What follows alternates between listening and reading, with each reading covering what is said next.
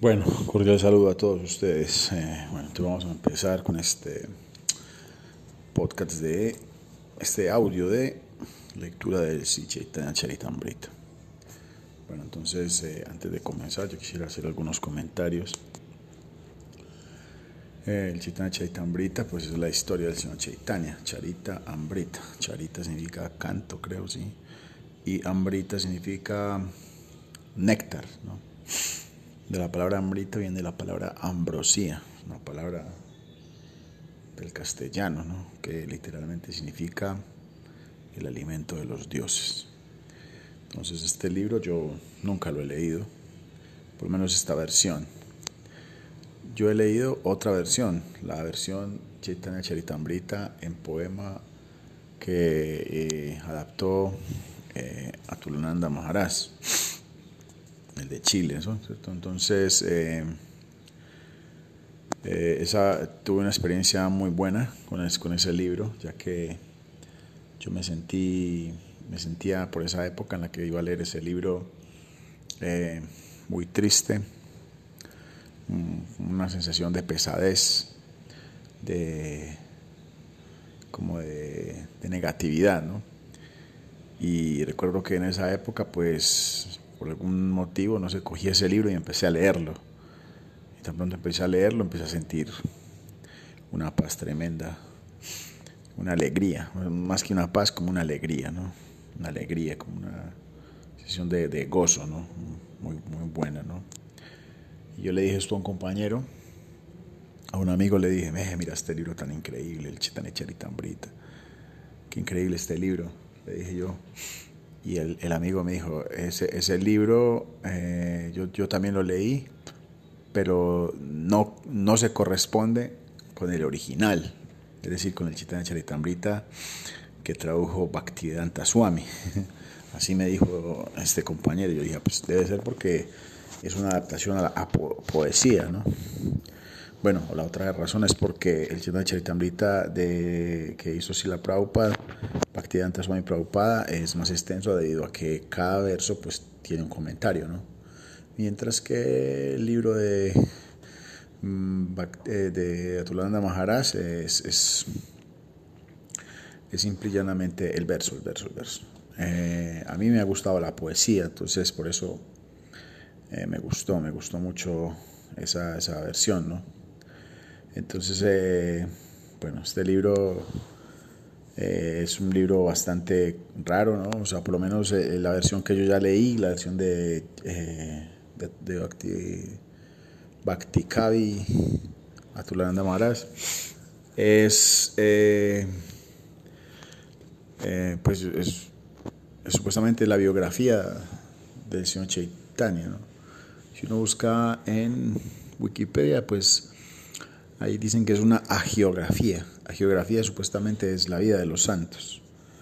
Entonces, pues en términos, pues, eh, digamos, estrictamente materiales, eh, no debería ser considerado como un documento histórico, porque, pues, de por sí ya, cuando se va a referir uno a un santo, a una personalidad santa, eh, ya empieza uno a meterse en terrenos bastante pantanosos o digámoslo así, complejos, de que muchos actos que hacen los santos pues difícilmente podrían ser considerados actos históricos, ¿no? Cierto. Entonces yo eh, veo que los libros hindúes, los libros de la India, son libros que en cierta alguna manera u otra pues son bastante extraños porque nos ofrecen una visión de la realidad, una versión de la realidad bastante, digámoslo así, deformada, ¿no? No solamente en, los libros, sino por ejemplo en el mismo arte, ¿no? Sino por ejemplo de una, una estatua, o sea, romana, una estatua romana y de una estatua de la India, se va a dar cuenta de eso, ¿no? Si yo, por ejemplo, si cualquiera de todos ustedes busca estatua de Julio César, se va a dar cuenta ahí que es, una estatua prácticamente viva, ¿no? O sea, se, ve la cara de una persona, ¿no? de una cara de una persona. Pero si uno ve, por ejemplo, una escultura de la India, uno ve ahí que están representando un ser que dice una persona así, pues no, no, no hay una persona así en la realidad, ¿no?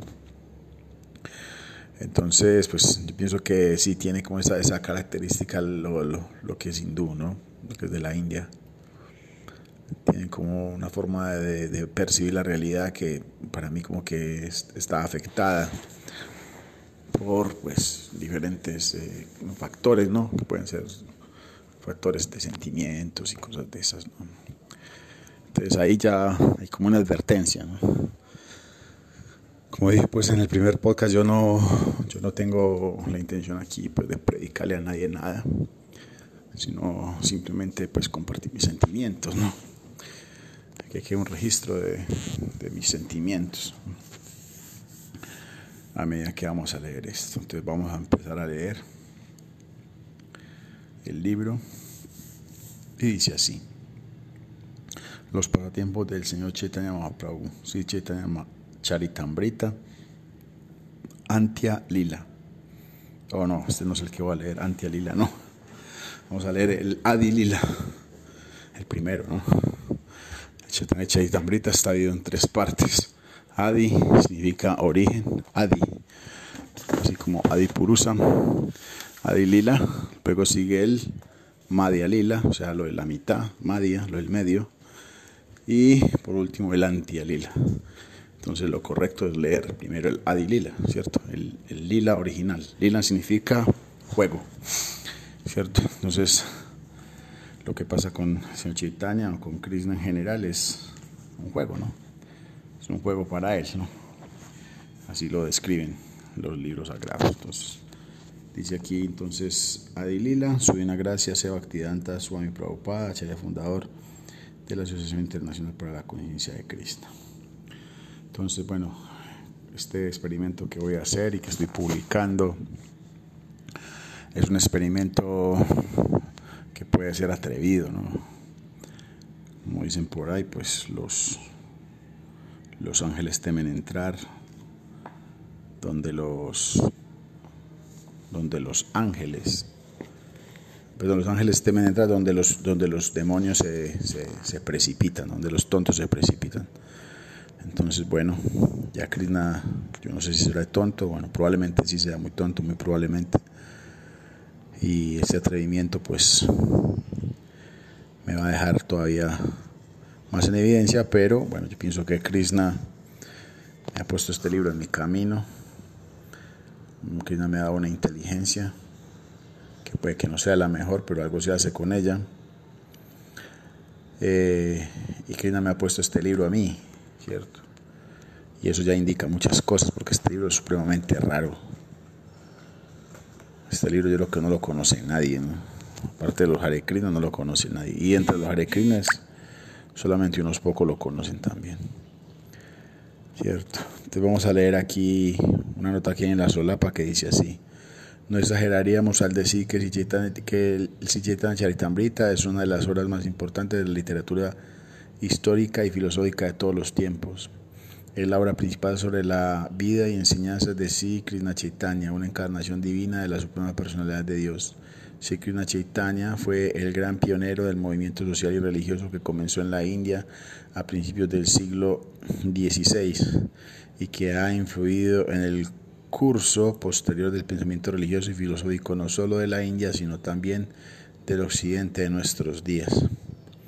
Mientras en Occidente el hombre ocupaba sus inquietudes descubridoras en dar la vuelta al mundo y en estudiar la estructura del universo físico, Sri Krishna Chaitanya en Oriente iniciaba una revolución dirigida hacia el interior de la persona y cuyo objetivo era la comprensión científica del conocimiento más elevado sobre la naturaleza espiritual del hombre.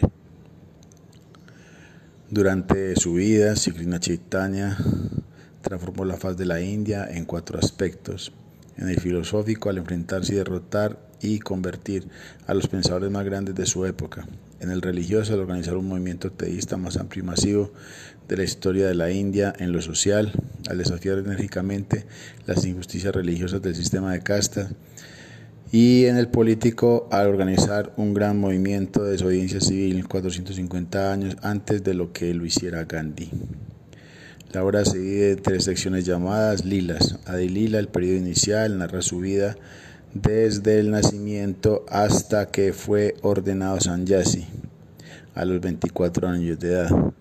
En esta sección se incluyen los milagros que llevó a cabo durante su niñez, su vida en la escuela, su matrimonio y los primeros enfrentamientos filosóficos, así como la organización del movimiento de Sankirtan y su desobediencia civil contra la represión del gobierno musulmán.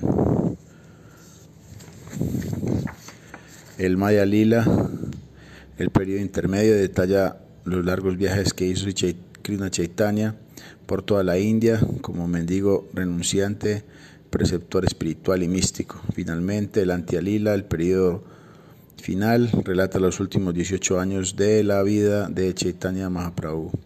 Durante estos años, Krishna Chaitanya vivió en un aislamiento casi total y se sumergió en trances de éxtasis espiritual cada vez más profundos. Krishnadas Kairas Goswami, el autor de Chaitanya Charitamrita, comenzó a escribir esta biografía a una edad muy avanzada y con una salud ya muy pobre, tal como él mismo explica en uno de los pasajes de su propia obra. Soy demasiado anciano y me afecta la validez. Me tiemblan las manos al escribir, no puedo recordar nada, ni puedo ver ni escuchar bien. Aún así escribo, lo cual de por sí ya es un gran milagro. El hecho de que estas condiciones terminara la que iba a ser la más grande joya literaria de la India medieval es sin lugar a dudas una de las maravillas de la historia de la literatura. La traducción al inglés y los comentarios son la labor de su Divina Gracia Sebastián Swami Prabhupada, el erudito y maestro de pensamiento religioso y filosófico de la India más eminente del mundo es un descendiente discipular de Sikrina Chaitanya y su familiaridad íntima con los prototipos de Chaitanya Mahaprabhu le capacita para representar este importante clásico al mundo occidental. La soltura y claridad con que expone los preceptos de Sikrina Chaitanya atrae incluso al lector que no está familiarizado con la tradición de la India hacia una comprensión y reconocimiento de esta profunda y monumental obra el texto completo con los comentarios presentado por Bhaktivedanta Buktruz en cuatro volúmenes hermosamente ilustrados constituye una contribución de gran importancia a la vida intelectual, cultural y espiritual del hombre contemporáneo. Sí, efectivamente, pues esta versión de este libro está muy bonita, son, cuatro volúmenes grandes, son prácticamente el tamaño de un ladrillo cada uno, ¿cierto? Eh, es un lujo tener este libro, realmente. Entonces yo pienso que si Krishna me dio este lujo a mí es para que yo hiciera algo con él, al menos leerlo, ¿no? Ya mi comentario, pues de pronto no le gusta a la gente, pero bueno, yo lo dejo para mí. Eh, bueno, este libro, ahí como dice, pues escrito por Krishna Kairas Goswami. Eh, Krishna Kairas Goswami, si no estoy mal, él no conoció al señor Chaitanya, parece ser que él fue discípulo de Raghunath, de Raghunath Babaji eh, Raghunath Babaji sí conoce a señor Chaitanya. Y fuera de eso dice que lo está escribiendo a una edad muy avanzada. Entonces, por eso yo creo que eso no puede ser considerado una biografía estrictamente en, los términos que se plantea una biografía, ¿no? se cree que Chitan, eh, Goswami se basó a su vez en, unos, en otros libros, unos, unos que se llaman los Kadachas, de otros dos eh, de Krishna que sí conocieron a señor Chaitanya. Uno creo que se llama Murari Gupta. Eh, y estos, estos, estos, en estos kadachas o apuntes, como, ¿cierto? que eran como, bien como crónicas, que sería muy bueno tenerlos, ¿no? Si alguien de pronto los tiene y están en español o en inglés, pues sería bueno que los, los compartiéramos entre todos. Entonces, eh, entonces este libro es muy bonito, muy bien editado, ¿cierto? Muy hermoso. este es el libro más caro que yo he comprado en mi vida. ¿Cierto? Krina me ha dado esa fortuna de poder comprar este libro y vamos a empezar a leer entonces un poquito más. Dice así. a mis amigos y devotos, quienes gustan de leer mis libros y quienes me pidieron que presentara el Gran Chaitanya Charitamrita en inglés. Así de Actidanta Swami. Pues aquí ya después vienen los capítulos y vamos a leer el prefacio. Entre las enseñanzas del Señor Chaitanya que se presentan en este libro y las del Señor Krishna que se ofrecen en el Bhagavad Gita no hay diferencia alguna. Bueno, ya leímos el Bhagavad Gita.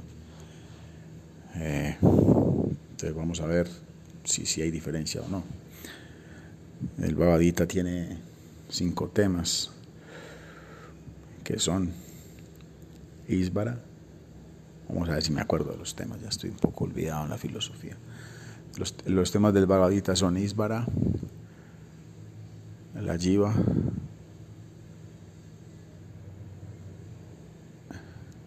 Prakriti, Kala y Karma. ¿Cierto? Esos son los temas del Bhagavad, Gita. En otras palabras, Isvara significa Dios o el Supremo Controlador. El segundo tema es Prakriti, la naturaleza. ¿Cierto? La naturaleza o digámoslo así, la creación, ¿cierto? Lo que Dios crea. Prakriti, luego sigue Jiva, el alma, es decir, la entidad viviente. Luego sigue el tiempo, Kala, y por último el karma. Entonces se dice que todos esos cuatro, esos, esos factores, esos cinco factores son eternos, todos menos uno, el karma. El karma, karma significa la acción. Entonces el karma puede cesar, pero todo lo demás sigue si es eterno. Entonces vamos a ver si este libro, que yo nunca he leído, explica exactamente lo mismo. Las enseñanzas del Señor Chaitanya demuestran en la práctica las enseñanzas del Señor Krishna. Ah, bueno, entonces de aquí están haciendo una diferencia. Es más práctico, o sea que lo que explica el Señor Chaitanya, lo que hace, lo muestra en el libro del Señor Chaitanya es más práctico que lo, que lo que se plantea en el Bhagavad que parece ser que es como más teórico. La instrucción final del Señor Krishna en la Bhagavad Gita es que todos deben entregarse a Él. El Señor Krishna, el Señor Krishna Krishna promete hacerse cargo inmediatamente de toda alma que se acerque a Él. El Señor, la Suprema Personalidad de Dios, ya está a cargo del mantenimiento de esta creación mediante su expansión plenaria, Kisirodakasaji Vishnu. Pero este mantenimiento no es directo. En cambio, cuando el Señor dice que se hace cargo de su devoto puro, lo hace realmente de manera directa. Ah, bueno, muy interesante esto. O sea, Dios está protegiendo, a todos. ¿cierto? A todo está protegiendo, pero a su devoto lo está protegiendo de una manera mm, directa, ¿no? Pero así todos estamos siendo protegidos. Un devoto puro es un alma que se ha entregado al Señor para siempre, como un niño está entregado a sus padres, un animal a su dueño. En el proceso de entrega se requiere, uno, aceptar lo que sea favorable para el desempeño del servicio opcional. Dos, rechazar lo que sea desfavorable para ello. 3. Creer siempre firmemente en la protección del Señor. 4. Sentir que se depende exclusivamente de la misericordia del Señor. 5. No tener otro interés que no sea el interés del Señor. Y sexto, ser siempre manso y humilde. Bueno, estas son las características entonces de un devoto puro prácticamente. ¿no? Las características esenciales, ¿cierto? Eh, porque puede haber otras características, pero puede que esas otras características no sean tan esenciales. Pueden, pueden eh, ser, ser eh, ignoradas. El Señor exige que nos entreguemos a Él siguiendo estas seis reglas. Pero los supuestos eruditos del mundo, falsos de, faltos de inteligencia, las interpretan mal e incitan a las masas a rechazarlas. Como conclusión, el capítulo noveno del Bhagavad Gita, el señor Krishna ordena directamente, piensa siempre en mí, sé mi devoto, adórame y ofréceme reverencias. El Señor dice que si lo hacemos así, es seguro que iremos a Él, a su morada trascendental. Pero los demonios eruditos desorientan a las masas dirigiéndolas a que se entregan no a la personalidad de Dios, sino a la verdad impersonal no manifiesta, eterna e naciente. Bueno, entonces aquí ya hay algunas cosas por comentar. Si la Prabhupada equipara a los impersonalistas con demonios, ¿no? Esto es muy fuerte. Me parece exageradamente fuerte, puesto que el mismo Agadita en capítulo 3 dice que los impersonalistas también son trascendentalistas, ¿cierto? ¿Qué significa trascendentalista? Trascendentalista es una persona que está tratando de trascender este mundo, ¿cierto? Y eso ya es muy raro, ¿no? Todo el mundo quiere vivir disfrutando de este mundo. Y alguien ya no quiere vivir disfrutar de este mundo, quiere salir de este mundo, es un trascendentalista. Y el mismo Bhagavad en el capítulo 3 dice que existen dos tipos de trascendentalistas. Uno los que adoran a Krishna directamente y otros los que adoran el Brahman impersonal, no manifestado. Pero aquí Prabhupada, si la Prabhupada está diciendo que, que estos que estos trascendentalistas impersonalistas son demonios. Entonces esto para mí es muy confuso. Quizás son demonios porque porque efectivamente pues ellos están evitando a toda costa reconocer a Krishna, ¿no? reconocer a la suprema personalidad de Dios. Entonces, en ese sentido pueden llegar a ser demonios. ¿no? Eh, yo veo que, por ejemplo, a la gente que es muy degradada, ¿no? la gente que le gusta el alcohol, que le gusta la marihuana, que es muy apegada a los placeres mundanos, el sexo ilícito, todo esto. Eh, para esas personas es muy difícil aceptar que exista Dios. ¿Cierto? Pero si les hablas, por ejemplo, del nirvana o de la nada, cosas así, pues la luz y cosas así, de pronto pueden aceptarlo, ¿no? La energía, cosas de esas se pueden aceptarlo. Entonces, por eso si la Prabhupada está diciendo que son demonios. Si eh, el Bhagavad Gita dice en el capítulo 3, por ejemplo, que el avance para, las para los trascendentalistas impersonalistas es muy arduo eh, para las almas encarnadas, dice, dice el Bhagavad Gita. Pero tarde o temprano llegan a, llegan a Krishna. O sea que el impersonalista tarde o temprano también conoce a Krishna, solo que se demora más. Y eso es comparado con el viaje entre viajar en ascensor o subir por la escalera. Entonces el que sube por las escaleras es el impersonalista. Y el que viaja en ascensor es el que ya reconoce a Krishna como tal, porque acepta que Krishna pues, es una persona, la persona suprema, que tiene todas las cualidades de una persona. Entonces, tremendo esto, ¿no? Lo que está diciendo la Prabhupada acá. Pero los demonios eruditos desorientan a las masas dirigiéndolas a que se entreguen no a la personalidad de Dios, sino la, sino la verdad impersonal no manifestada, eterna e naciente. Los filósofos impersonalistas, también llamados mayavadis, no aceptan que el aspecto más elevado de la verdad absoluta sea la suprema personalidad de Dios.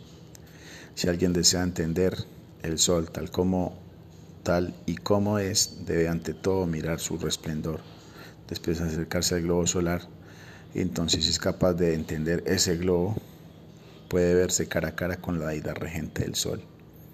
Debido a su débil base de conocimiento, los filósofos mayavadi no pueden ir más allá de la refulgencia de Brahman, que puede compararse con el resplandor del sol. Los Upanishads corroboran la afirmación de que hay que penetrar en la refulgencia deslumbrante del Brahman antes de poder ver el rostro verdadero de la personalidad de Dios. Entonces esto es bien tremendo porque, pues imagínense lo que está diciendo ahí la Prabhupada, ¿no? Dentro del sol hay una deidad. Es decir, hay un ser vivo que está controlando al sol. y esto es muy difícil de comprobar para nosotros. Porque nosotros creemos que el sol es una bola de fuego. ¿Cierto? Una ola de fuego nada más, ¿cierto? Pero si la Prabhupada dice, no, según los veas, hay una persona controlando al sol ahí adentro, ¿no? Los Vedas le llaman Surya, o también Vyasvan. Algún día podemos comprobar eso, muy difícil, muy difícil comprobarlo. Pero bueno, este, este ejemplo sirve para entender eso, o sea que eh, si uno va a comprender al sol, lo puede comprender de forma muy de muchas formas. Por ejemplo, una es comprender al sol mediante la luz, ¿cierto? Luego se comprende a Dios mediante el, globo, ¿no? El globo del sol. Y por último, la última comprensión, según los veas, es comprender al sol mediante uno conocer a la deidad regente del sol. ¿Cierto? Actualmente los científicos solamente están viendo la luz del sol, ¿cierto? Y han visto algunas unas, pocas cosas de la superficie del sol, ¿no? Eso, eso, lo han, eso lo han consultado los científicos mediante pues, telescopios y cosas de estas, ¿no? mediciones electromagnéticas, y, pero prácticamente es un conocimiento insignificante. Eh, no estoy diciendo que lo que dicen los Vedas es real y ya, no, no estoy diciendo eso. Pero bueno, es un buen ejemplo, ¿no? Si lo que dicen los Vedas es real o no es real, pues algún día lo vamos a comprobar. Pero este ejemplo sirve para eso, ¿no? Que que Dios tiene también sus aspectos, ¿no? Se puede comprender a Dios mediante la luz, ¿no? O sea, la luz sería el Brahman, ¿cierto? Su energía, ¿cierto? Entonces hay gente que no cree en Dios, pero cree en la energía, una energía espiritual. esos son los impersonalistas, ¿cierto? Porque ellos no aceptan que Dios sea una persona, solamente creen que Dios es una energía. Y eso pues es, es complicado, ¿no? llegar a comprender a Dios como una persona requiere de dos cosas, una mucha humildad o de mucho conocimiento. Eh, hoy en día es muy difícil aceptar a Dios como una persona, sobre todo porque la idea de Dios ha sido distorsionada todo el rato, manipulada y utilizada para hacer el mal. En religiones, en religiosos, con religiosos de, todo, de todas las religiones, incluido el vainavismo supuestos vainaban, entre comillas, así como también supuestos cristianos, supuestos musulmanes y supuestos religiosos de todo estilo. Porque realmente si son religiosos reales, lo cual es una redundancia porque si es religioso debe ser real, pues no tendría un comportamiento como ese, ¿cierto? ¿Cierto? Entonces, Vamos a ver qué pasa si seguimos leyendo este libro, nos podemos iluminar. Vamos a leer otra página y vamos a dejar hasta ahí. El señor Chaitanya enseña, por tanto, la oración directa del señor Krishna que advino como el hijo adoptivo del rey de Braya. También enseña que el lugar conocido como Brindavan es idéntico al señor Krishna porque como el Señor Krishna es la verdad absoluta, no existe diferencia entre Él, su nombre, cualidades, formas, pasatiempos, séquito en seres. Esta es la naturaleza absoluta de la personalidad de Dios. El Señor Chaitanya enseña además que el método de oración que practicaban las doncellas de Braya es la forma de oración más elevada, en la más elevada fase de perfección. Esas doncellas, las gopis o pastorcillas, sencillamente amaban a Krishna sin afán de beneficio material ni espiritual. El señor Chaitanya amaba a Krishna sin afán de beneficio material ni espiritual. El señor Chaitanya enseña también que el Srimad Bhagavatam es la exposición inmaculada del conocimiento trascendental y que la finalidad más alta de la vida humana consiste en alcanzar el amor puro por Krishna, la suprema personalidad de Dios. Las enseñanzas del señor Chaitanya son idénticas a las que impartió el señor Kapila, que fue quien expuso primero el Sankhya Yoga, el sistema filosófico Sankhya. Este, autorizó, este autorizado sistema de yoga enseña la meditación en la forma trascendental del Señor. No se puede meditar en algo vacío e impersonal o impersonal. Cuando se puede meditar en la forma trascendental del Señor Vishnu, incluso sin practicar complicadas posturas, esa meditación se llama samadhi perfecto. El hecho de que esa clase de meditación es samadhi perfecto se confirma al final del capítulo sexto del Bhagavad Gita, cuando el señor Krishna dice, de todos los yogis, el más grande es el que constantemente piensa en el Señor en el fondo de su corazón, con amor y devoción.